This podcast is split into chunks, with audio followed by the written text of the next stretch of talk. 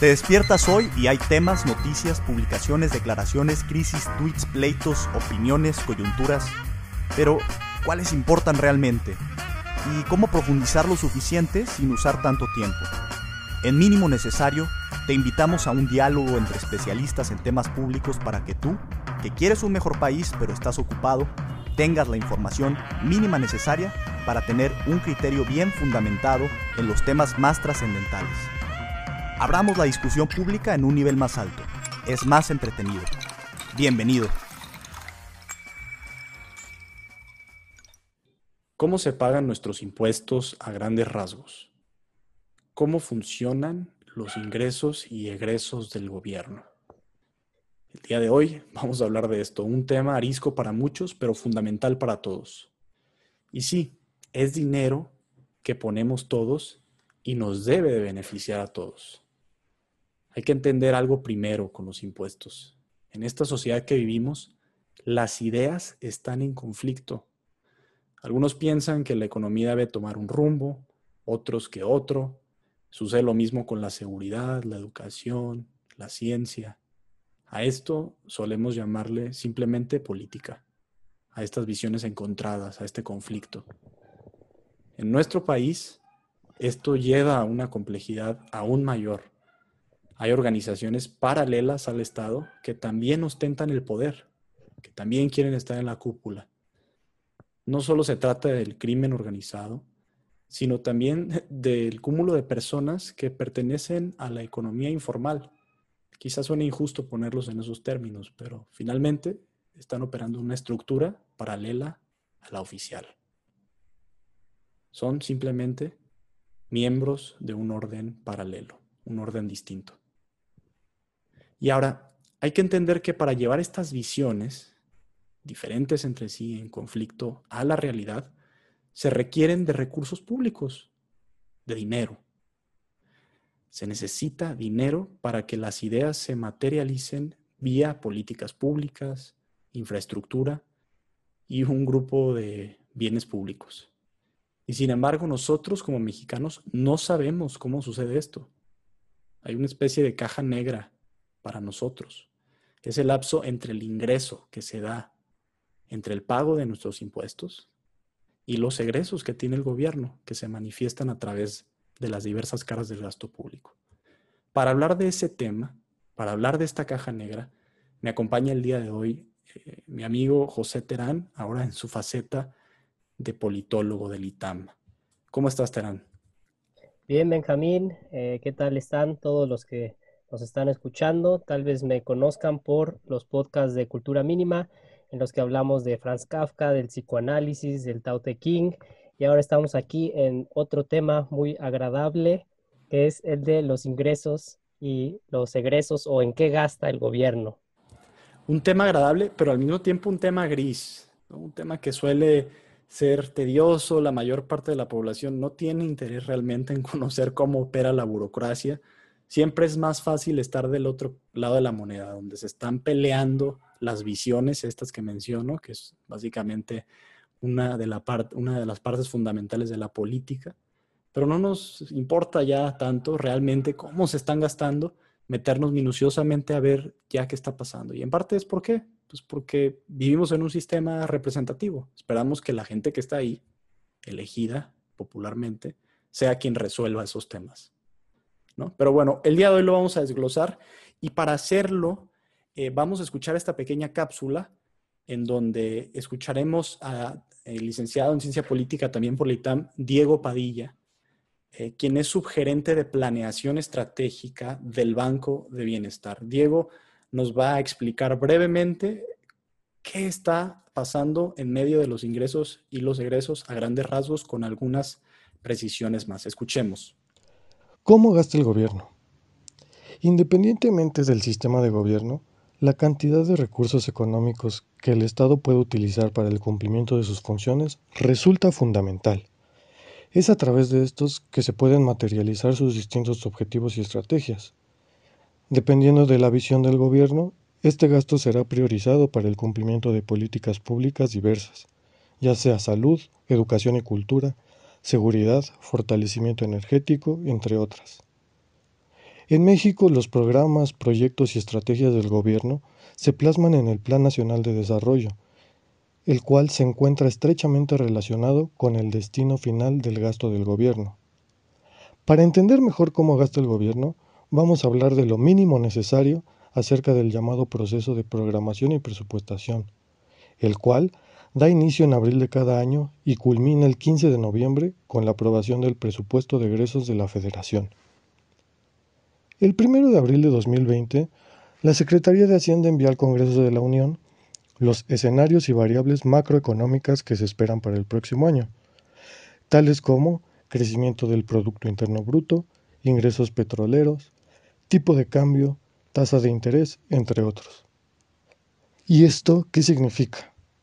Bueno, es a través de estos indicadores que se sientan las bases para el inicio de la programación presupuestal mediante el cual se estiman los ingresos que el país tendrá el año siguiente, los cuales se comunican a través de la Ley de Ingresos de la Federación. Como consecuencia, se puede conocer el nivel máximo de recursos que el gobierno puede gastar, los cuales se plasman en el presupuesto de egresos de la Federación. En México, los conceptos bajo los cuales se pueden captar recursos para cubrir los gastos del gobierno se pueden dividir en dos grandes grupos, ingresos ordinarios e ingresos extraordinarios.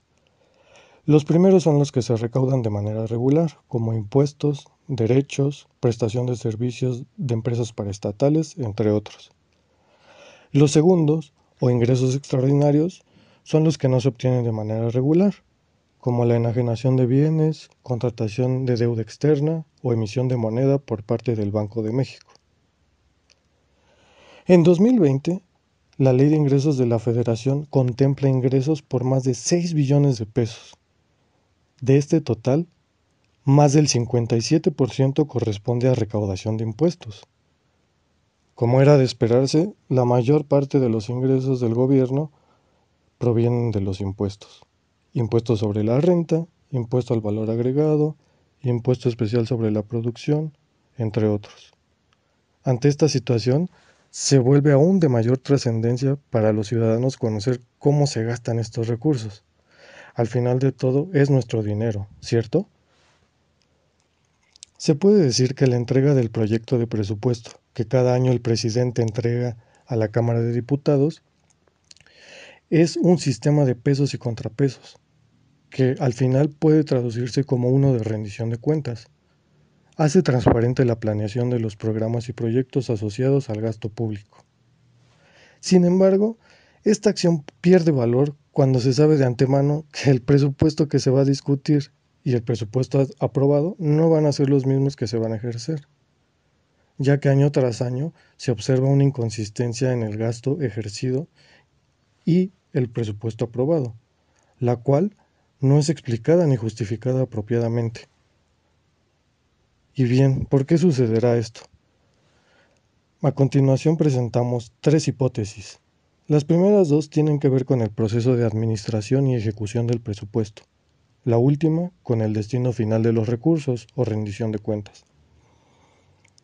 En la primera hipótesis se desarrolla el papel de la burocracia. Esta puede jugar un rol para desincentivar nuevos y grandes proyectos, ya que los tiempos promedio por tipo de contratación son demasiado amplios. Pueden ir desde los dos meses para contrataciones por adjudicación directa hasta ocho meses para licitación pública, si bien nos va. Esto implica un gran desgaste y trabajo. La segunda hipótesis tiene que ver con la arquitectura del presupuesto, la cual permite discrecionalidad para asignar recursos públicos durante el año en curso al margen de la legislatura, ya sea la Cámara de Diputados, que es la que aprueba el presupuesto, o la Cámara de Senadores, que aprueba la ley de ingresos. Si la ejecución del presupuesto puede cambiar fácilmente, se convierte en incentivo para la persecución y financiamiento de intereses políticos o de grupos de interés. La última hipótesis se relaciona con la rendición de cuentas. Carece de sentido realizar una planeación adecuada y una ejecución del presupuesto conforme a los objetivos y metas establecidos cuando no es necesario someter los resultados finales al análisis de entidades reguladoras. ¿Qué podemos concluir de todo esto? Si bien es entendible la modificación del presupuesto aprobado para garantizar el cumplimiento de nuevos objetivos o para solventar obligaciones difíciles de estimar al momento de la planeación, como tipo de cambio o precio del petróleo, resulta de gran importancia someter a consideración de entidades reguladoras la modificación del presupuesto, así como un análisis final del destino del gasto que trate de medir el impacto real de esta ejecución en la población del país. Bueno, espero que con esa explicación estemos todos en el mismo canal ya de qué estamos hablando, pero vamos a retomar algunos conceptos, ¿va? Entonces, el proceso de programación y presupuestación. Pues, palabras nuevamente legales, quizá grises, pero es ese proceso que hace el gobierno federal todos los años para estimar cuántos ingresos va a tener y entonces cuál va a ser el tope de gasto Dura nueve meses, empieza el primero de abril con esto que se llaman los precriterios de política pública, política económica. Y hasta el 15 de noviembre se aprueba este documento final que se conoce como el presupuesto de egresos de la federación y lo hace la Cámara de Diputados. Eh, proceso que busca ser transparente, que busca estar al alcance de todos, pero en el que generalmente no sabemos qué sucede. ¿Cómo es esta primera etapa, Terán? Creo que eh, puedes, como dices, sonar gris, algo abstracto, eh, algo difícil de comprender, pero es muy importante que, eh, que nos metamos en ese proceso, porque por un lado están las cuestiones legales, es decir, el gobierno propone en qué va a gastar, la Cámara de Diputados lo aprueba y eh, pero hasta ahí llega la participación de, la Cámara de Diputados. Eh, entonces, ahí es donde, eh, donde surgen estos, estos temas que incluso nuestro, nuestro querido presidente pues ha recalcado mucho, ha hecho énfasis en, en, cómo se llevaba ese proceso en sexenios anteriores con otros gobiernos. Eh, eh, ¿Y por qué es importante? Porque es ahí donde se da, pues esto que todos conocemos, que es la tranza, eh, que es la, corrupción. Entonces es importante entender una cosa, que es el, en qué se está planeando gastar y qué pasa en realidad con ese dinero. Entonces, porque pues es, es, fácil, es fácil ver o, o simplemente escuchar lo que se propone el gobierno, pero la, realidad o los, si se alcanzan los objetivos de estas políticas públicas, pues es otro asunto. Claro. Entonces vemos todo eso, ¿no? Vemos por un lado la, sección de ingresos y por otro lado eh, justamente la sección de egresos. Y para eso hay una ley otra vez con nombre largo y todo esto que, suele haber, que es la ley de adquisiciones, arrendamientos y servicios del sector público, eh, que básicamente eh, trata de, o más bien define de manera puntual, eh, pues qué adquisiciones, arrendamientos de bienes públicos y prestación de servicios de cualquier naturaleza eh, puede realizar el Estado mexicano. Y allí hay una clasificación de objetos de gasto. Es decir, el Estado mexicano no se le puede ocurrir de repente gastar en lo que sea en papel, ¿no? Digamos, en la ley, sí. Sí, pero eh, justo hoy, eh, si, si, ingresan a, la página de Reforma, por ejemplo, van a ver que una de las noticias es eh, que se anunció que, que, hubo algunos cambios en el gasto. la noticia es que se recortaron algunas, algunas actividades, como por ejemplo se recortó el presupuesto, lo estoy leyendo de Reforma, destinado a la prevención de la violencia contra las mujeres la búsqueda de desaparecidos, la protección de derechos humanos y la atención a refugiados, niños y adolescentes. Eh, ¿Por qué estoy citando esto? Para que se den cuenta de, la importancia, que por un lado está lo que se aprobó, eh, se, decía que se iba a gastar, pero sí hay cierta discrecionalidad y sí hay eh, la posibilidad de cambiar a la hora de la hora, después de la aprobación, hacia dónde se dirige ese dinero. Entonces es una noticia importante. Sin duda alguna. Y, hay que explicar y hay que precisar por qué pasa esto. Bueno, Entonces ya dijimos, el, Congreso de la Unión aprueba este presupuesto de egresos donde a grandes rasgos el gobierno define, la, parte, la rama ejecutiva define cómo va a gastar el dinero de la población. Una vez aprobado, pues en teoría tendría que verse reflejado ya, ejecutado en gastos concretos en esa dirección. Sin embargo, no sucede así. ¿Por qué? Porque mientras la Secretaría de Hacienda y Crédito Público te dé permiso eh, es decir, que no rebases el tope de lo que estaba definido en, ese, en esa área en la que tú estás, eh, tú puedes eh, volver a usar ese dinero o darle un curso distinto al que estaba programado. Y es ahí donde entra toda la discrecionalidad política del mundo que nos podamos imaginar. Entonces, esto que nos dices, pues es un ejemplo ese, ¿no? Estaba un presupuesto definido a la prevención de la violencia contra las mujeres y otra serie de temas. Y dijeron, bueno, ¿sabes qué? Este dinero lo vamos a usar mejor para, no sé si la noticia diga, pero supongamos para otra cosa. ¿Para qué, para qué lo querían usar en, esta, en este ejemplo? En parte dice que mucho se va a, los gastos de la Secretaría de de Gobernación, perdón, que es la que, la que dirige eh, Olga, Olga, Olga, Sánchez Cordero.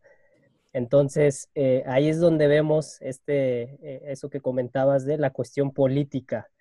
Y, vemos que eso ha estado haciendo quizá el, presidente al recortar con, con, esta idea de la austeridad, eh, pues no recorta a, la Secretaría de Hacienda, no recorta a Gobernación, sino vemos que quizás se está enfocando en, en ¿cómo se llaman los? Em, en la CRE, vimos hace poco que anunciaron que iban a despedir a muchas personas en, este tipo de, organismos que quizá no encajen tanto con las ideas del presidente. Sí, bueno, y de todas maneras creo que vale la pena mencionar que esta práctica se ha aplicado o se aplica sistemáticamente en distintos gobiernos, ¿no? En distintos gobiernos que han sido tanto el PAN como el PRI, etc. Es, es, decir, hay una cuestión aquí importante en el tema del gasto público. Los ciudadanos nos gusta creer que con el voto, que es una parte fundamental de la democracia, no cabe duda, que con el voto ya acabó nuestra labor, pero realmente en México sigue habiendo una gran deuda con la población respecto a la rendición de cuentas, que es el tema al que quisiera entrar. Después de hacer estas, estas precisiones de cómo sucede eh, la recaudación de impuestos y después de ahí pasan ciertas leyes al gasto, eh, quiero pasar al tema de la rendición de cuentas. Ahora, antes de esto, y creo que, es, que está relacionado, creo que puede ser un buen, buen puente, hay que ver que para que el gobierno, digamos, haga un proyecto, haga un gasto, hay tres formas generales que ya nos las explicaba Diego Padilla aquí en, la cápsula, ¿no? Pero quiero reivindicarlas, quiero ponerlas otra vez aquí en la mesa. Una de ellas se llama adjudicación directa. Hubo críticas sostenidas al gobierno actual porque ha sido un gobierno que ha utilizado mucho este recurso, mucho más incluso que el sexenio anterior. ¿Qué consiste? Bueno, básicamente que no debe de concursarse la, eh, la, digamos, aquella cuestión que es por la cual el gobierno va a pagar. Si se trata de compra, compra de papelería, una adjudicación directa sería, bueno, yo digo que me la va a comprar la papelería Cereza SADCB y listo. Hay otra forma que es una invitación eh, intermedia, digamos, entre la adjudicación directa y la licitación pública, que ahorita voy a cerrar con eso, pero es un proceso en el que se hace una invitación por lo menos a tres, eh, a, tres eh, personas o, personas físicas o morales que quieran, digamos, entrarle a esta, a, este, a esta provisión de servicio. Y allí también se hace un concurso, se elige el que menos precio tiene o el más apto, etc. Y finalmente, este concepto que es el de licitación pública, que tiene también que ver con los montos. Si supera los 3.2 millones de pesos, se tiene que hacer a través de licitación pública. Y la licitación pública consiste básicamente en que cualquier persona que pueda dar ese servicio, que pueda prestarlo, puede entrar a concursar para ganar esa provisión y entonces proveerle al gobierno. Entonces sabemos que el gobierno tiene que hacer eso. Sin embargo, eso no garantiza la rendición de cuentas, que a grandes rasgos podríamos interpretarla como, a ver, yo como ciudadano te voté para que cumplieras con este programa que tú dijiste que ibas a hacer en campaña, ahora que estás en el poder, ¿cómo le hago para que tú en efecto lo cumplas? Y si no lo cumples, quizá tengas consecuencias más allá de que la próxima elección no voy a votar por ti. ¿Cómo ves este tema de la rendición de cuentas eh, conforme lo que hemos estado hablando, Terán? Sí, voy a intentar así como que eh, llevarlo a, la generalidad, a grandes rasgos, para los que nos están escuchando, eh, porque es importante recalcar algo. El gobierno o el Estado, más bien el Estado, no es ninguno de estos dos extremos que les voy a mencionar. No es un negocio nada más, así como si fuera una empresa. Entonces, que, que los criterios son meramente económicos y se trata de eh, producir, de tener ganancias. El Estado no es eso. ¿Por qué? Porque tiene las implicaciones políticas y los bienes que maneja son de otro tipo, eh, como por ejemplo los bienes públicos, que no voy a entrar a explicarlos, eso ya lo hice en mi examen profesional, eh, que fue la única pregunta que, que no, no, supe contestar con precisión, porque es algo que se ve el primer semestre de tu carrera. Pero bueno, los bienes públicos no son lo mismo que cualquier otro tipo de bien, eso es importante.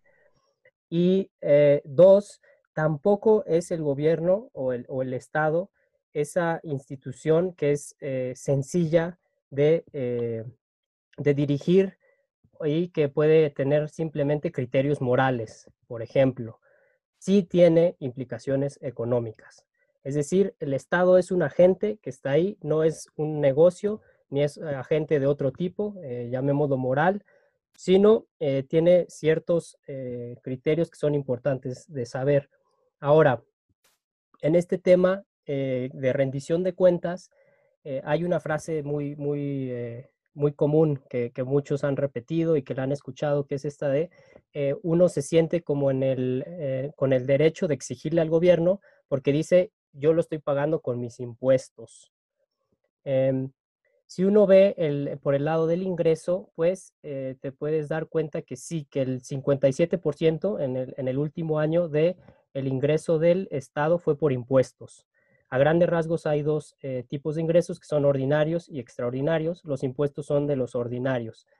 Em, entonces, sí, el Estado depende principalmente de los impuestos, pero eso no quiere decir que eh, nos deba rendir cuentas porque si tú eh, vas con el, Estado y le dices, pues sí, yo, yo estoy pagando impuestos, pues sí, no le importa. ¿Por qué?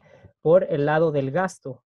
El gobierno, el, gobierno en turno es el que decide en qué se gasta, más allá de si tú em, contribuyes con tus impuestos o no. Em, ahora, una paradoja o una dificultad, una contradicción que se presenta a la hora de eh, de, analizar esta, esta, situación del gasto del gobierno es entre eh, dos, dos, cuestiones. Uno quiere que el gobierno eh, gaste de manera eficiente.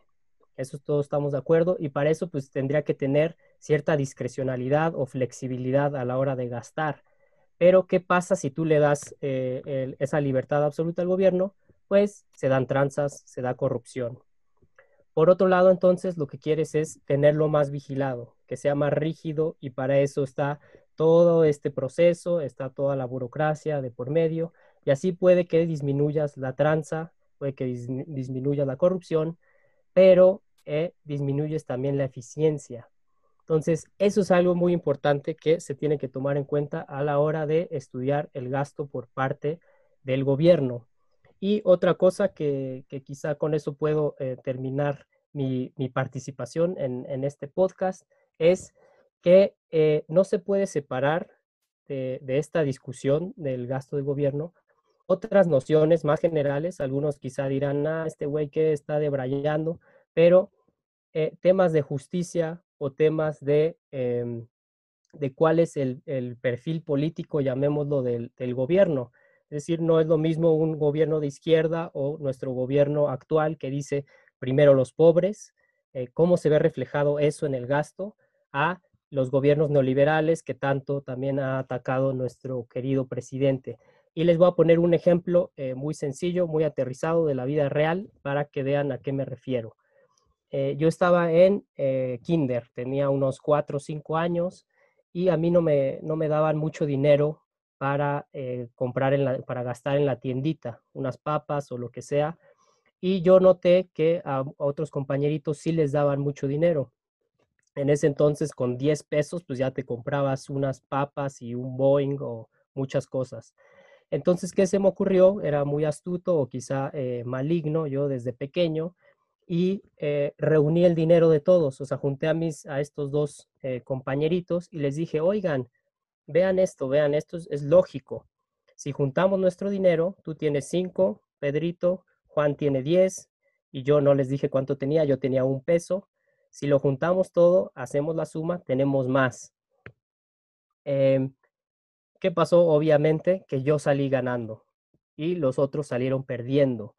Eh, con este ejemplo creo que, queda un poco claro esta eh, también idea del el gobierno, del gasto en el gobierno, que les repito, no es un negocio cualquiera, sino tiene muchas implicaciones eh, de, las particularidades del fenómeno político, que es, es decir, que no simplemente se puede entregar a todos lo mismo, las políticas públicas también requieren diferentes eh, gastos, por otro lado, medir la efectividad de las políticas públicas. Entonces es un problema eh, mucho más complejo que nada más algo económico y es importante tener estas nociones de justicia. Para mí, alguien podría decir que pues yo era eh, abusivo y todo y, y, quizá podría ser como, como algo comunista, ¿no? Porque yo reuní todo ese dinero, y, yo fui el que salió ganando. Entonces, en el gobierno, en, cuestión de ingreso y de gasto, también se presenta este problema.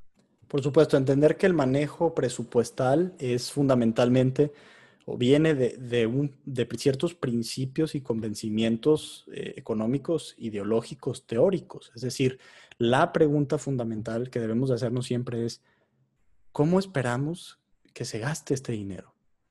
Y no sabemos contestarla. La mayor parte del tiempo no sabemos contestarla y por eso estamos muchas veces en falsos debates, en que si tenemos que darle un poco más de ingresos a las personas que viven en las zonas más marginadas del país o, exentar de impuestos a los grandes empresarios o subirles más, la pregunta es ¿para qué? ¿Para qué? ¿Qué queremos lograr con eso? En ese caso que pones, que a lo mejor puedes resultar hasta chistoso de niño y todo, pero creo que sí es ilustrativo en varios aspectos, ¿no? Ahí en ese, en ese caso particular, tú eras el pobre de la transacción. Saliste ganando. ¿Eso significa que la sociedad estuvo mejor en su conjunto? Pues no necesariamente. La sociedad de estos tres individuos, ¿no? Tú sí ganaste. Ahora, creo que tampoco tenemos aquí la respuesta tan clara de qué sería lo ideal. Y si así fuera, pues entonces a callar los micrófonos de este podcast y a ponernos a gobernar, porque pues ya tenemos la solución de todo, ¿no? Obviamente no es así, esa es la complejidad de la política. Hay que estar nada más bien conscientes de que los reduccionismos, los reduccionismos, perdón, suelen salir contraproducentes en estos casos. Entonces, vamos a cerrar este, este programa. Quiero nada más eh, reiterar aquí a quienes nos están escuchando, eh, las tres, creo que fueron dos o tres eh, líneas de análisis que tú propones que nos pueden servir a todos. Por un lado, esta línea, una primera atención. El gobierno no es ni una empresa privada, ni tampoco solamente un, un, lugar que puede gastar discrecionalmente lo que, lo que se le antoje en lo que se le antoje. Tiene que encontrar un equilibrio entre, en efecto, ser responsable financieramente y en otro aspecto, proveer de ciertos servicios que beneficien a la población en su conjunto. Esa es la primera que, planteas. Eh, la segunda que estabas eh, planteando, a ver, recuérdamela, era, creo, la... Quizá la paradoja entre eficiencia y ah, rendición de cuentas. Sí, disculpa, esa es la que, estaba buscando. ¿Te refieres allí a la, paradoja entre la eficiencia y la, rendición de cuentas? Si queremos excesivamente monitorear al gobierno y poner trabas y procesos, pues entonces matamos la innovación también en el sector público. Cuando queremos atender el problema, el problema ya va a estar por mucho superado o va a estar empeorado, ¿no? Lo vamos a planear y va a salir el, el programa 10 meses después de cuando era necesario, pues entonces, ¿para qué nos sirvió, no? Por ese lado. Por otro lado, si lo dejamos demasiado eh, flexible, pues hay corrupción. Entonces queremos, o sea, a veces desde el punto de vista ciudadano parece que las soluciones pueden ser tan sencillas como decir, bueno, pues pon a gente buena, pon a gente que no robe, pero pues no, no, no es así de fácil, ¿no? No es eso nada más. Entonces es la segunda que planteas, me parece muy rescatable. Y la última, creo que esta no la, la, dijiste tú, sino que yo la estuve pensando y la tejí a través de lo que estás diciendo, que es, hay que entender que como ciudadanos vemos los dos extremos, vemos que ponemos impuestos y vemos resultados, vemos la calle eh, con cemento o con, con baches la mayor parte del tiempo, vemos que hay alumbrado público, que no hay seguridad. Okay. ¿Qué pasa en medio? ¿no? Esa, es la gran cuestión, es lo que estamos intentando eh, trabajar en este podcast. Eh, ¿cuál, ¿cuál, sería el comentario? Hay que también buscar de, dentro de la medida de lo posible entender esa parte del medio del pastel, porque es allí donde sucede realmente lo que es relevante, el proceso de transformación, digamos. Entonces, tenemos esas tres líneas de investigación. Este fue el programa acerca de cómo el gobierno hace ingresos, eh, cómo el gobierno los gasta.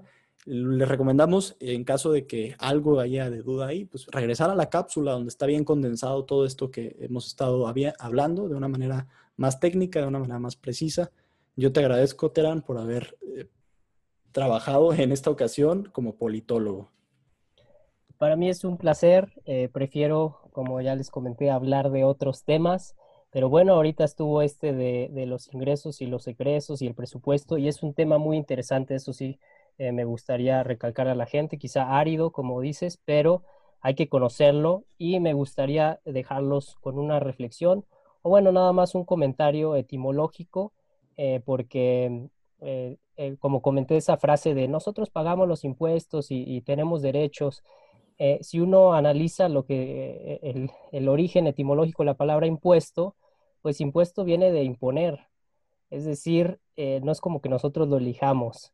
Y, en ese sentido es algo diferente a tax, por ejemplo, en inglés, o, que, se parece a tarifa. Y, ese concepto pues implica cosas diferentes. Si tú estás usando un servicio, pues pagas. Eso sería como una tarifa. Pero en cambio el impuesto eh, pues no hay opción ahí. Entonces, eh, me gustaría dejarles eh, también esa reflexión sobre, sobre esto de, de, la libertad y como siempre, em, decirles que no tenemos nada resuelto. Como, como tú dices, es, es un tema complejo, nunca sirve simplificar. Pero por, por, eso mismo, pues no se dejen, no se dejen llevar por esas historias tan sencillas y tan burdas. De acuerdo. Les recuerdo entonces que ya ahorita mínimo necesario estamos haciendo tres cosas a la semana. La primera es este podcast el lunes. Tenemos esta oferta con temas complejos, explicaciones sencillas, nos ayudan a formarnos de una manera más integral respecto a los temas políticos que sí importan y no nada más andar brincoteando entre redes. Jueves hacemos la entrega de cultura mínima con reseñas fascinantes, les recomiendo que las lean, esas se leen en menos de cuatro o tres minutos, pero dan reflexiones importantes. Y un podcast que va de la mano de esa reseña, pero siempre va mucho más allá. Finalmente el viernes eh, nos está ayudando ya nuestro corresponsal desde Argentina, eh, Víctor González, que está haciendo el mínimo semanal con una selección de los acontecimientos más importantes de la nación. Deja a un lado un poco redes sociales, y con estos, no sé, quizá 21 minutos a la semana de lectura, puedes estar mejor informado, o al menos esa es nuestra pretensión, nuestra promesa, nuestro trabajo, mejor informado que la mayoría de los mexicanos. Muchas gracias por escucharnos. Hasta la próxima.